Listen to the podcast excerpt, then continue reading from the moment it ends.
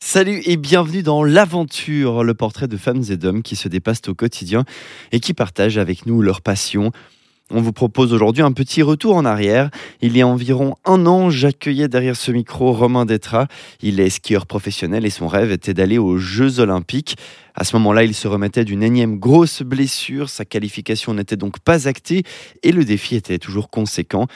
Eh bien, une année plus tard, le voici à Pékin, sur le point de défendre les couleurs de la Suisse. Dans cet épisode, on a abordé l'importance du mental, surtout pour se remettre après une blessure. On a parlé de préparation aussi, et bien entendu, on a abordé l'aventure. C'est la saison 2, l'épisode 14. Voici l'aventure. Bienvenue. LFM présente L'aventure, un podcast signé Guillaume Jetta. Je m'appelle Romain Détra, euh, je suis athlète professionnel de ski cross depuis euh, maintenant 12 ans. Euh, ça fait 12 ans que je fais ça, donc euh, je suis ouais, sur le circuit depuis pas mal d'années. T'as quel âge en ce moment? J'ai 26 ans. Donc euh, ouais, je me suis dirigé hum, sur le ski cross à l'âge de 14-15 ans. Avant, bah, j'ai fait du ski alpin comme tous ceux qui font du ski cross actuellement parce que bah, il nous faut quand même une bonne base de, de technique de, hum, dans le ski alpin en fait. Et puis euh, j'ai commencé la compétition de ski alpin vers 10 ans. J'ai commencé assez tard parce que au début, ouais, j'étais pas, hum, pas convaincu de m'inscrire dans un ski club. Et puis c'est mes parents qui m'ont un peu orienté là-dessus. Et puis finalement, euh, ils ont bien fait parce que j'ai- adoré ça.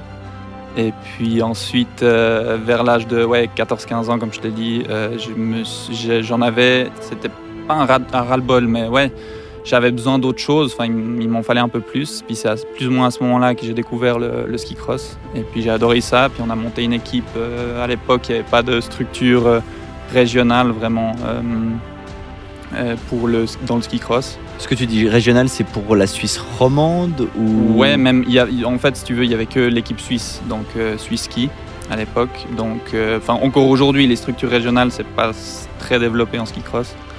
Donc, c'est assez difficile de commencer, en fait. Euh, si tu veux commencer le ski cross, tu sais pas trop où aller.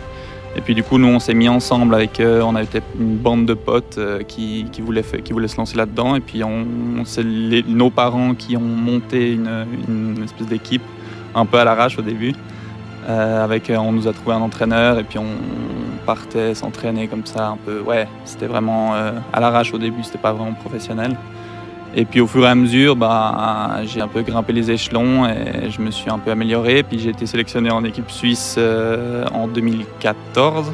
grâce à des compétitions en Suisse ou comment est-ce que du coup tu passes de, de ce côté régional au côté national? Alors, ben ouais, alors en ski cross, il y, a y un tour euh, suisse qui s'appelle euh, l'Audi Ski Cross Tour maintenant.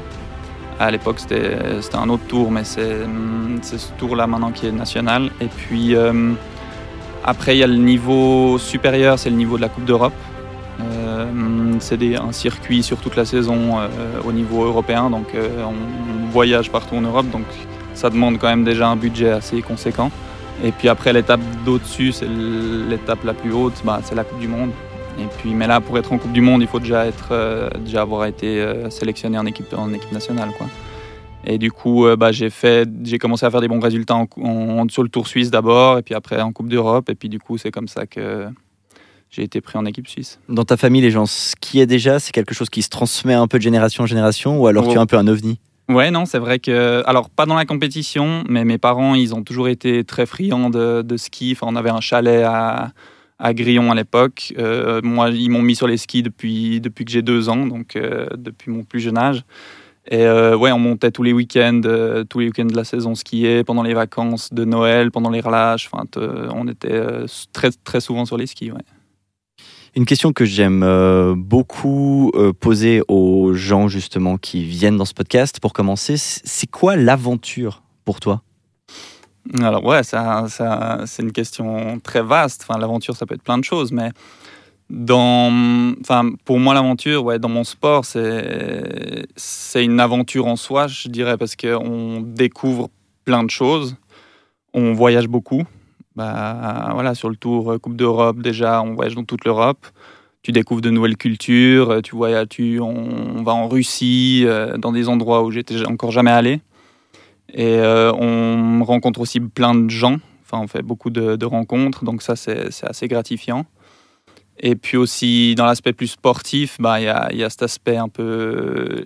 Euh, l'adrénaline du, du, du, sport, du ski, qui, qui je trouve qui est, qui est, très importante pour moi. Et puis, euh, ouais, de faire du, ski comme ça, du ski cross, pour moi, ça me donne une certaine satisfaction aussi. Tu trouves cette adrénaline dans d'autres disciplines? Dans, dans, le, sport en général, même si bah, je suis quelqu'un de très compétitif. Donc, euh, c'est clair que quand on fait aussi, bah, quand on s'entraîne, des fois, il y, a des, moments où on fait des jeux, du basket, du foot, des sports assez divers et variés. Puis c'est vrai que dans tous les sports que je fais, bah, il y a toujours un peu cet aspect adrénaline. J'ai envie de gagner. C'est, quelque chose qui me caractérise pas mal.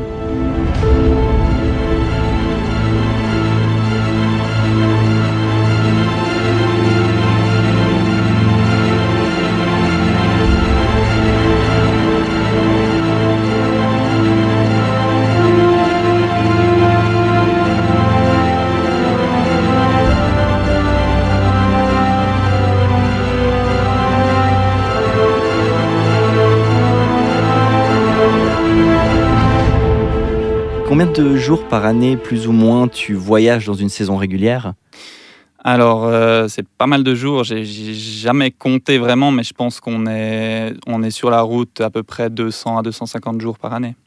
Et donc, toujours par équipe? Beaucoup par équipe, ouais. Alors, euh, bah, il y a toute une partie de la saison où on s'entraîne euh, physiquement, donc la condition physique. Ça, c'est une grosse partie de la saison. Ça dure 8-9 mois. Et puis, euh, où là, bah, on, s'entraîne plus individuellement, mais aussi des fois, on fait des stages euh, d'entraînement de conditions physiques avec l'équipe. Et puis après, euh, la saison, elle dure trois mois, donc c'est vraiment très court, mais c'est très intense. Et puis là, on est bah, pratiquement trois mois de décembre à mars. On est, on est, on est non-stop ensemble quoi, dans l'équipe. Vous passez énormément de temps ensemble, mais est-ce que du coup, c'est tu dis que c'est un sport collectif pour le coup, ou ça serait plutôt un sport individuel? Non, ça reste un sport individuel, mais l'ambiance dans l'équipe est très importante, je pense, parce que bah, nous, on a une bonne ambiance dans l'équipe. Bon, il y a toujours un peu cette barrière en Suisse, cette barrière un peu de la langue, parce qu'il bah, y a beaucoup de, de, de, Suisses allemands. Mais euh, c'est vrai que les romans, on est un peu en minorité, mais on arrive quand même à s'intégrer. Bah, on apprend aussi la langue, on est un peu obligé. Ça nous servira aussi, je pense, pour la suite. Donc ça, c'est un point positif. Et puis, euh, ouais, l'ambiance du groupe, je pense qu'elle fait beaucoup dans la, dans la performance aussi de l'équipe euh, dans son ensemble. Même si c'est un sport individuel, si on a quelques éléments qui sont bons et qu'on a une bonne ambiance dans l'équipe, c'est clair que ça pousse tout le monde, ça tire tout le monde vers le haut et après, on aura des bons, des bons résultats d'ensemble.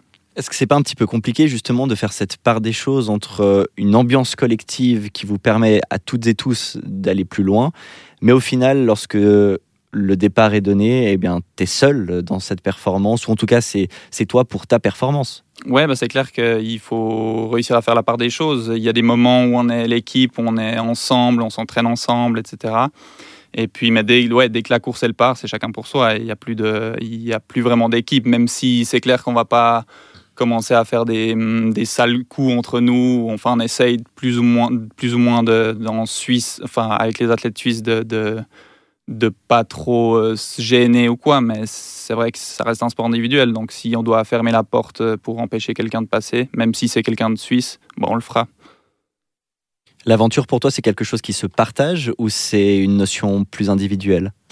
Non, je pense que c'est. Hum, alors, non, je pense qu'il faut. C'est bien de la partager. Ben, on je la partage aussi avec ma femme beaucoup euh, quand on part en voyage euh, hors ski. Mais dans le ski aussi, bah, ça permet aussi de, de, rendre les choses un peu plus vivantes, quoi, d'avoir des interactions avec les autres. Et puis, euh, non, je pense que c'est important, c'est un ensemble.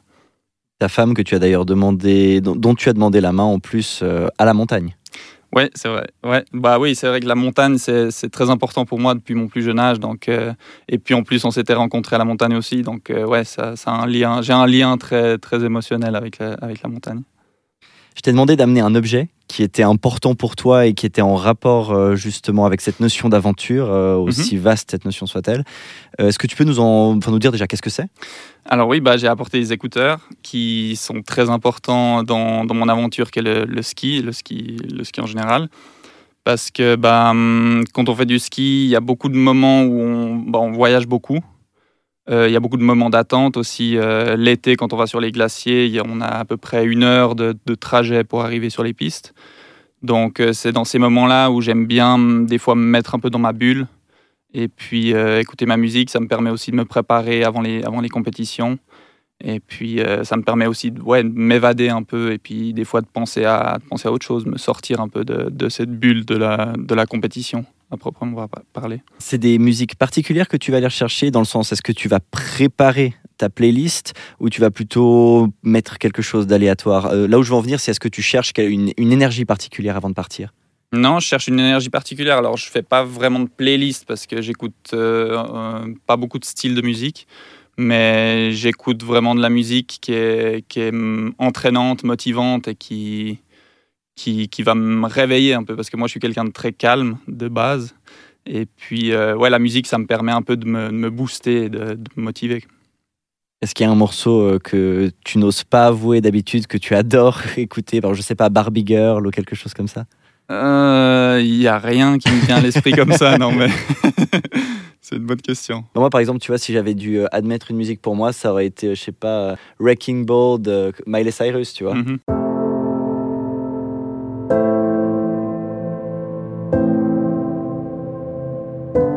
Romain, c'est quoi ton meilleur souvenir d'aventure? Alors, euh, mon meilleur souvenir d'aventure, je pense que c'est à chaque fois qu'on part euh, un peu outre-mer, c'est toujours euh, quelque chose de particulier parce que euh, on, va souvent, on est allé souvent au Canada ou aux États-Unis faire des, faire des compétitions. Et c'est clair que bah, c'est tout un, toute une aventure de, partir là-bas. On, a, on a un matériel impressionnant. Enfin, on a chacun cinq paires de skis, euh, le matériel de fartage, enfin, de préparation des skis, etc. Donc, euh, quand on voyage comme ça, on part souvent avec euh, six ou sept valises chacun. Ah ouais. Donc, euh, c'est vrai que ouais, c'est c'est des bons moments à, aussi à, à partager avec l'équipe. Et puis, il arrive aussi bah, des péripéties. On, a, on, a, on est arrivé une fois aux États-Unis, on n'avait pas, on n'avait pas eu, reçu la moitié de nos bagages. Ça fait partie aussi de ces moments où, bah, qui marquent. Quoi. Et tu fais quoi dans ce cas de figure? Parce que, je sais pas, peut-être que tu as une course le lendemain ou... Alors euh, non, bah, on essaye toujours d'arriver euh, quand même euh, quelques, quelques jours à l'avance, donc on prend de la marge. Et puis bah, là, il se trouvait qu'on a reçu nos valises, je crois, enfin quelques paires de skis et, le reste de nos valises, je crois, trois ou quatre jours après. Donc euh, bah, on, a, on a fait avec la moitié du matériel qu'on avait pendant trois, quatre jours, et puis après, bah, on a reçu le reste, et puis ça, ça s'est très bien passé au final. Mais c'est clair que c'est toujours un moment un peu stressant, surtout pour les préparateurs de ski qui doivent, euh, qui nous préparent les skis et que pour eux c'est assez stressant. Ouais. Un déplacement comme ça, ça implique combien de personnes et sur quelle durée? Alors au total, je pourrais pas bien te dire parce qu'il y a tous ceux dans les bureaux de, de l'équipe suisse qui, qui organisent aussi, enfin qui, qui nous. Mais en présentiel, donc ceux qui vont effectivement se, se déplacer. Alors quand on se déplace comme ça, on est à peu près, je pense, une trentaine de personnes. On est à peu près 20 athlètes et puis euh, 10, 10, 10 personnes du staff. On a trois ou quatre entraîneurs, trois, trois prépara- préparateurs de, de ski, on appelle les skiman, et puis une ou deux physios. Donc ouais, ça fait à peu près une trentaine de personnes au total. Ah, ça fait du monde. Ouais, ça fait du monde. Ouais. Il y a une certaine inertie ouais, quand, on, quand on part comme ça. Donc, euh, c'est vrai qu'il faut, il faut pas être trop pressé. Et puis, euh, des fois, il faut savoir un peu. Ouais, bah, c'est pour ça que j'aime bien. Les écouteurs me permettent aussi de, patienter dans, dans des moments où bah, voilà, on attend euh, tous euh, nos, nos 50, euh, 50 valises. euh, il faut, on a une demi-heure à attendre. Bah, voilà, il, faut, il faut faire passer le temps aussi, trouver des moyens de faire passer le temps. Cette routine que tu utilises du coup avec les écouteurs, est-ce qu'elle commence un peu plus tôt? Par exemple, je sais pas, tu as un jour de course. euh, est-ce que ça va commencer la veille? Est-ce que ça va commencer deux jours avant? Des, des petits tics que tu as ou des choses qui sont importantes pour toi, que ce soit respecté dans un certain ordre? Alors, non, il n'y a pas vraiment Au, au niveau de la musique, en tout cas, il n'y a pas vraiment de rituel où je vais. Il faut que j'écoute ce morceau-là avant de, avant, de, avant, de, avant de me lancer sur une course. Mais hum, j'aime bien, ouais, des fois, si j'ai le temps, ça dépend, des, ça dépend des courses aussi, ça dépend où on est, ça dépend du contexte. Mais j'aime bien me mettre un peu dans ma bulle, ouais, euh, une demi-heure avant la course euh, avec des écouteurs pour, euh, pour m- vraiment me concentrer. Et puis, bah, on voit ça chez beaucoup d'athlètes aussi aux Jeux Olympiques ou des choses comme ça. où les athlètes se mettent vraiment dans leur bulle et j'aime vraiment bien me mettre dans ma bulle avant de, pour me concentrer avant, avant une compétition.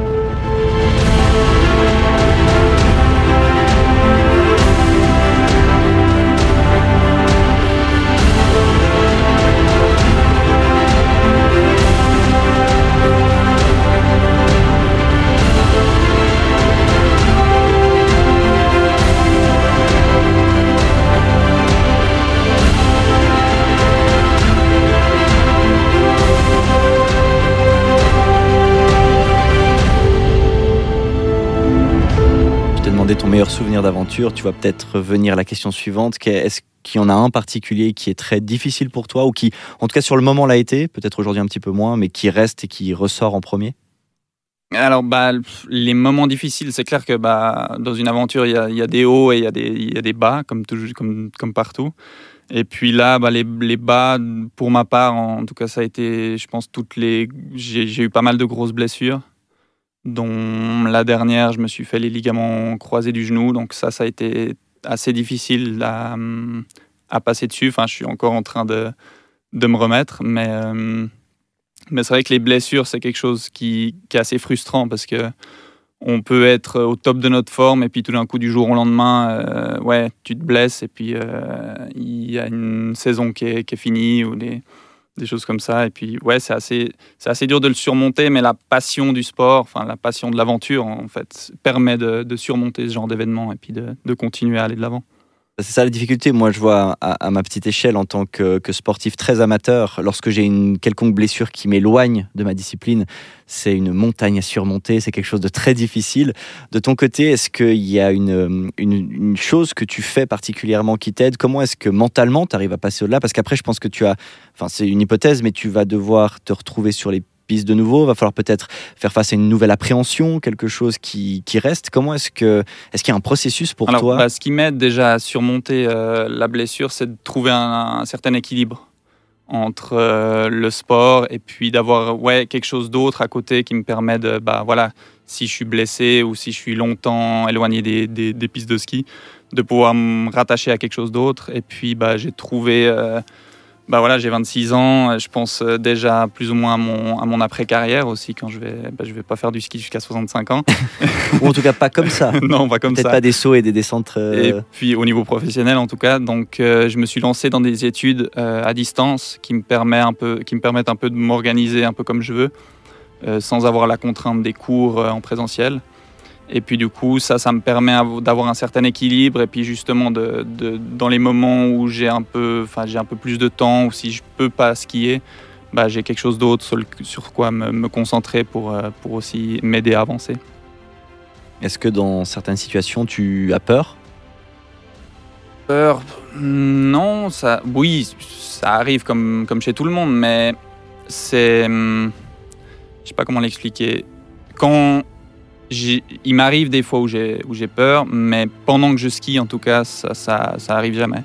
Parce que je pense que dès le moment où, pendant un effort ou quoi que ce, soit dans, dans quoi que ce soit, hein, si tu as peur dans l'action, c'est là où bah, le risque de blessure euh, risque d'être plus important aussi. Donc euh, des peurs, oui, ça m'arrive, mais or j'essaye d'avoir de, de, timer ça pour les avoir euh, en dehors de, de, la compétition ou de, des moments où je skie. Quoi. Donc pour toi, la peur, c'est quelque chose qui peut se contrôler? Je pense que ça se contrôle, oui. Effectivement, Je pense que bah, c'est, c'est, assez difficile parce qu'il y a des fois où elle, ça, elle arrive et puis on la voit pas venir, mais je pense qu'il y a des moyens aussi euh, de préparation mentale qui permettent de, de contrôler ces moments et d'atténuer ces sensations de peur. Merci beaucoup, Romain. Mais merci à toi.